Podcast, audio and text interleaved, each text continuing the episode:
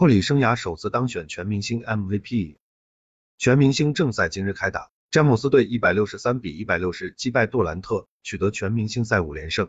本场比赛斯蒂芬库里三十投十七中，三分二十七投十六中得到五十分，赛后毫无意外的当选了全明星 MVP，这是库里首次当选。库里十六记三分打破了全明星纪录，同时全明星总共命中四十七记三分，同样是历史第一。